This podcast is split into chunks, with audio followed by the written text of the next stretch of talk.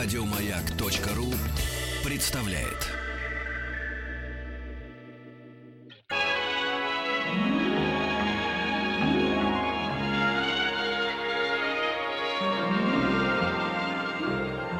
Уральские самоцветы.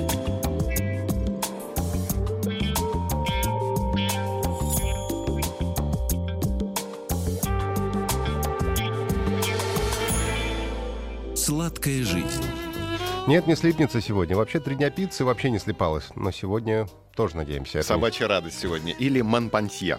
Еще другое название ландрин. А почему собачья? Собачья радость, ну, потому что так называли в моем детстве эти конфетки. Маленькие, их хорошо было давать собакам, и они их грызли.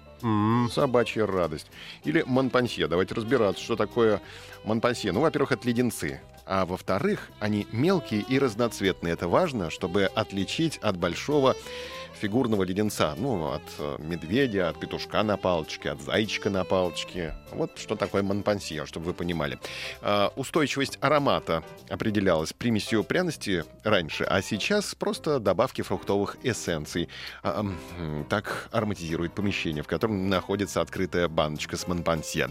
А, Рецепт приготовления этих конфет не менялся в течение многих лет. В процессе изготовления леденцов используется лимонная кислота, сахар, различные фруктовые эссенции. Ну и по желанию папы, конечно же, алкогольные напитки.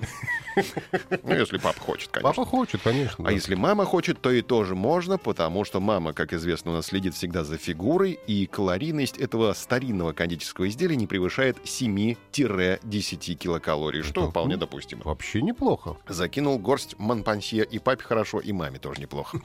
Так что это такая семейная радость, не только собачья. Ну и собаке тоже можно дать. Откуда пришло название Монпансье? Давайте разбираться. Ну, Три Франция, источника. наверное. Ну, как минимум, да, все они говорят о том, что во Франции эти источники. Э, Но вот по первому варианту изобретателем конфет является известный парижский кондитер по фамилии Монпансье. Это самая простая версия. Вторая версия говорит о том, что надо читать исторический роман Дюма, и там он нарисовал нам французскую принцессу королевской крови, герцогиню де Монпансье. Она Была же такая. Анна-Мария Луиза Орлеанская, которую мы все знаем как «La Grande Mademoiselle». И она была большой любительницей леденцов.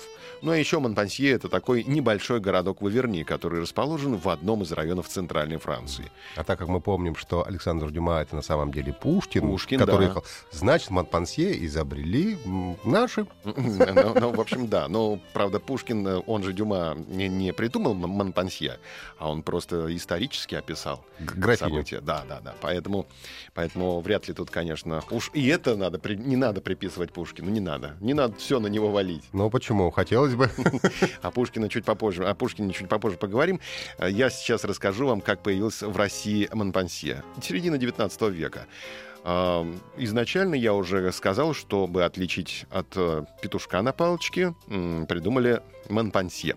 А, Есть еще название Ландрин. Это такой мальчик, Федя Ландрин, кондитер. Э, Жил в своем родном селе. Речка там Ландра протекает. Ланфрен Ландра, та-та-ти-та. И однажды Федя брел домой, шел мимо гимназии и присел отдохнуть. Ноги не несли его дальше. Сидит, задумался, а тяжелый лоток рядом поставил с конфетками со своими. Бегут девчонки. Видят сладости и хотят их купить. А Федя тугодум был, соображал, что к чему. Они ему две копейки дали. Они торопились. Ну, он, ладно, говорит, что 4 копейки тоже деньги Деньги, на конечно. дороге не валяются, и поэтому быстренько они сбегали, девчонкам сказали своим подружкам, они прибежали, и так лоток у него быстро и раскупили. И так Феде понравилось торговать Монпансье на этом камушке сидя, что он пришел туда еще раз завтра в 12 часов, когда перемена была в гимназии. И опять, значит, девчонки выбежали и говорят, как называются твои конфеты? Он говорит, ну, начал думать туго. Да. Да. Он говорит, Федя сначала говорит, а потом говорит, Федя говорит, ландрин. Ландрин. Вот, Федя вот. Ландрин меня зовут. Вот, Ландрин, да. А потом он пришел домой и думает, что-то как-то неудобно, Федя Ландрин. Буду я Георг Ландрин.